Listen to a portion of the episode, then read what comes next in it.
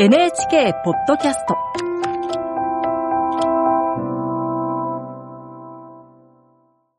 内越弘樹とゆいのあきです。ポッドキャスト版山崎デスクの気になるニュースな現場ニュースな人、えー、山崎義之デスク今日気になったのは？はい。今日は能登半島地震と原発に注目したいと思います。能登半島の鹿町にある北陸電力の鹿原子力発電所。運転停止中でしたが、揺れにより設備のいくつかに損傷がありました。原発の安全をどう考えるか、発生から10日経った1月10日の放送からまずお聞きください。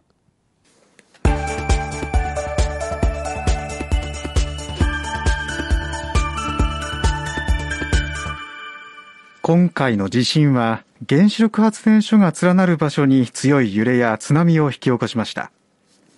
震度7を観測した鹿町には北陸電力の鹿原子力発電所があります。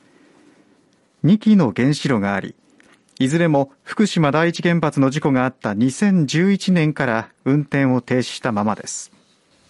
志賀原発では今回の地震で外部から電気を受けるために使われている変圧器で配管が壊れて絶縁や冷却のための油が漏れるトラブルが起きています。安全上重要な機器の電源は確保されているということですが現在も外部から電気を受ける系統の一部が使えなくなっています。漏れ出た油は2万3000リットル余りで今月7日には排水口の出口付近の海面で100ミリリットル程度の油が流出しているのが確認されました。確認されていました。さらに今日新たに縦30メートル、横100メートルほどの油の膜が見つかったということです。量にしておよそ6リットルと7日の60倍になっています。北陸電力によりますと、油に放射性物質は含まれていないということです。そして津波に関する新たなデータも明らかになりました。海水を取り込む取水口や物上げ場付近の水位。当初は目立った変化はなかったと見られていましたがその後最大およそ3メートルの津波が到達していたことが分かりました。また敷地内では地面に大きな段差ができたりひび割れたりしていることも確認されています。今日原子力規制委員会が開かれこうした状況が報告されました。山崎さん鹿町で震度7、はいこれを聞いて多くの方がですね原発大丈夫かなというふうに心配になったというふうに思うんですよね。改めてあの今回の被害そして懸念されることなんでしょうか？そうですね。あの、鹿原発の敷地そのものでは震度5強だったと見られるということなんですけども、この北陸電力の鹿原発、1号機と2号機の2つあります。で、タイプは福島第一原発と同じ沸騰水型と呼ばれるものなんですね。で、2つとも停止中でした。で、原子炉内には核燃料はなくて、外の燃料プールに、えー、出されていました。運転の停止から13日間経っていますので、こう、核燃料から出る熱は大幅に下がっていました。まあ、こうしたこともあってですね、放射性物質の放出といった最高の事態には、この元日の、えー、地震では至ってはいないということなんですね。ただ、設備にいくつかの被害が出たということなんです。あの、3メートルの津波も到達していたということで、この被害、津波によるものですか？あの、津波はですね、1メートルから3メートルのものが複数回到達していたことが分かってきました。ただ、志賀原発はですね、防潮堤が高さ4メートルあるんですね。まあ、こうしたことから津波に対しての安全性の影響はなかった模様なんです。で、今回の設備の故障、これ津波というよりも地震の揺れにもの、地震の揺れによるものと見られるんですね。で、今日開かれました原子力規制委員会の会合で、この地震の揺れが一部の周期で従来の想定を上回っていたことが報告されたんです。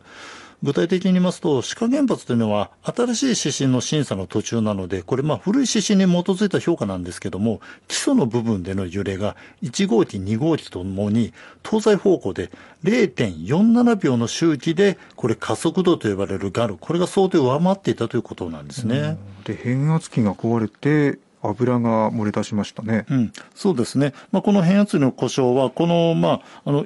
一部の周知の想定を上回っていたことが理由かどうかというのは今まだわかりませんが、はい、まあ、この変圧器故障で使えなくなったことによって、今は生き残っている別の系統で電気を受けて、まあ、核燃料の冷却などを確保しているという状況なんですよね。で、今日の原子力規制委員会では、この変圧器の復旧、急ぐように求める意見が委員から出ました。今回壊れた変圧器ですね。あの、どこがどういう理由で壊れたのか、必然的に壊れたのか、たまたま壊れたのか、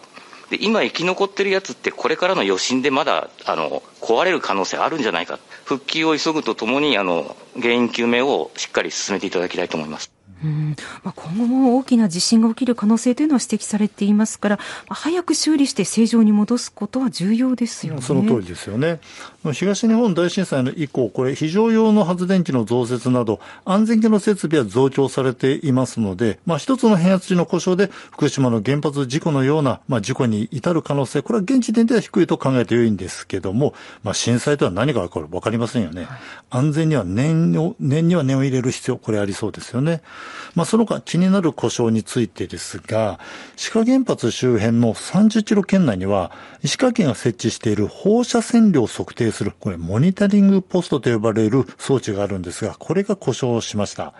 理由は送信に使う携帯電話の回線と光回線の両方が使えなくなったことということなんですけども、1月4日の時点では最大で18箇所のデータが取れなくなっていたんですよね。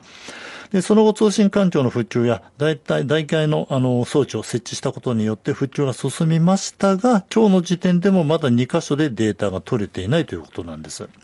で、委員からは、リアルタイムの状況が把握できなくなったのは、これ大きな問題だといった意見が強打されました。原子力規制委員会山中伸介委員長の発言です。万が一、あの歯科の原子力発電所であの放射性物質があの放出されるようなあの事故があの起きた場合にはあの十分モニタリングできるような状態であった。従来の多重化ではやはりまだ信頼性の向上という意味ではあの努力が足りないところがあったのかなというあのそういうあの反省を持っております。これでも放射性物質が漏れてるかどうかっていうのは避難にも関わりますよね、うん、故障はちょっと気になりますね。本当その通りなんですよね。うん、あの、避難をめぐってはですね、原子力災害対策指針というのがありまして、放射性物質が漏れ出るなどの重大な原発事故が起きた時には、半径5キロから30キロ圏内の住民は自宅や避難所などに屋内退避をして、まあ、放射線量が一定の値を超えたら避難することとされているんですよね。しかし今回の地震では能登半島の広い範囲で多くの住宅が倒壊したほか道路の通行が困難になりましたよね、うん、山中委員長これについては次のように今日の会見で述べています。屋内退避ができないような状況というのがあの発生したというのは事実でございますのであのその点の知見をあのきちんと整理した上であのもしあの災害対策指針見直すあの必要があのありましたらあのそこはきちっとあの見直していきたい。あの今回の地震、道路も空港も、そして港も使えない状態になりましたよね。まあ、こうした場合にどう避難ができるのか、これは詳しい検証が必要だと考えます。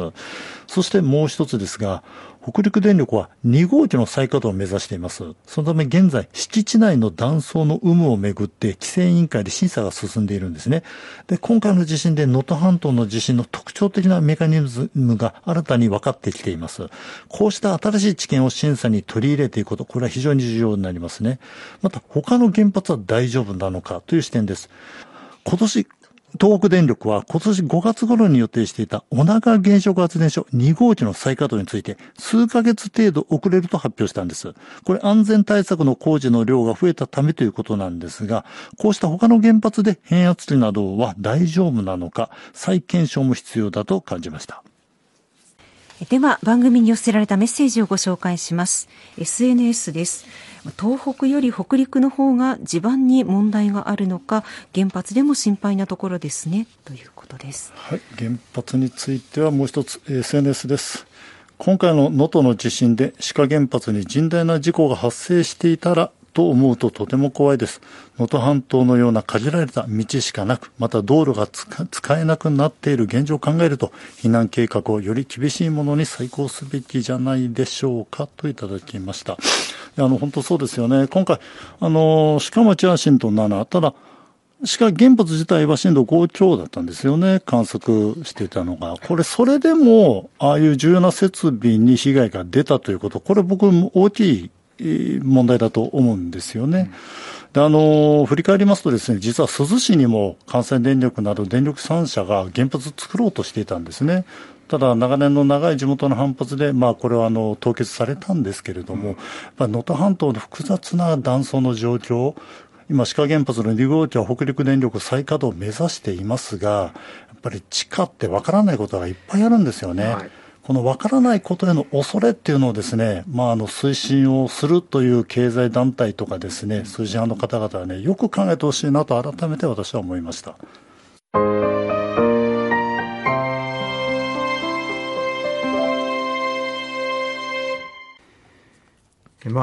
福島の原発事故の時のように、まあ、電源を失うことにならなかったということですけれども、まあ、それでもですね、外部電源の設備で被害が出たのは、これは気になりましたね。そうですよね。えー、それともう一つですね、住民への影響を考えますと、原発から放射性物質が漏れているかどうかを計測するモニタリングポストという装置が一部故障したことも気になったところなんです。はい、でその後すべて復旧はしていますが、毎日の時、放射性物質の漏れがどこまで、そしてどのくらいのレベルで広がっているのか、これがわからないと避難判断が適切にできなくなるんですね。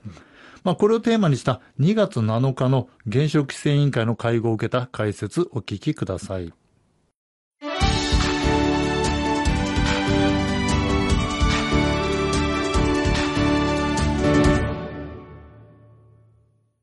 はい。あの、能登半島に立地する北陸電力の志賀原発について、今日原子力規制委員会が開かれ、放射線測定について議論が交わされたんです。あの地震で放射線量を測定するモニタリングポストの一部でデータ得られなくなっていましたよね。そうなんですよね。あの、志賀原発の周辺には、計測のためのモニタリングポスト116箇所設置されているんですが、地震の後最大で18箇所で一時データが取れなくなっていたんですね。はい、これについて原子力規制委員会の会合では、事務局の原子力規制庁から、石川県などと詳しく調べた結果、モニタリングポスト自体に被害はなく、通信回線の断線などで通信障害が起きてデータを送信できなくなっていたことが分かったということです。はあ、通信障害、通信の断絶ということ、うん、これあの、今回はね、あの、放射性物質漏れるといったこう大事故は起きていませんでしたけど、うん、万が一ですよ、あの、計測できないと、こう、避難の判断にもこれ関わりますよね。そうですね。住民の皆さん、とても気になってるんじゃないかなと思うんですが。あの、その通りだと思います。で、実はこれまでの事故や災害の経験から、原発では有線の通信と携帯電話などの無線を併用するなど、これ多重化をしてきたんですよね。今回、いずれも使えなくなったと見られているんです。私も取材を通してこれまで多重化し、自然災害はそれを超えてくるのだと改めて備えの難しさを痛感しました。原子力規制委員会の山中委員長、今日、今後についてこう述べています。通信手段のさらなる多重化、信頼性の向上ということは、あの提案をさせていただいて、航空機によるモニタリングですとか、あるいはドローンによるモニタリング、手段の多様化ということについてもあの進めてまいりたい。まあ、原発の安全と安心の確保、まあ、口で言うは安く、実際に自然災害と向き合うときには常に謙虚さを忘れずに対策を施していくことが重要だと改めて思いました。R1 ラジオ第一で平日夜10時から放送している NHK ジャーナルもぜひお聞きください。ポッドキャスト版山崎デスクの気になるニュースな現場、ニュースな人。次回もぜひお聞きください。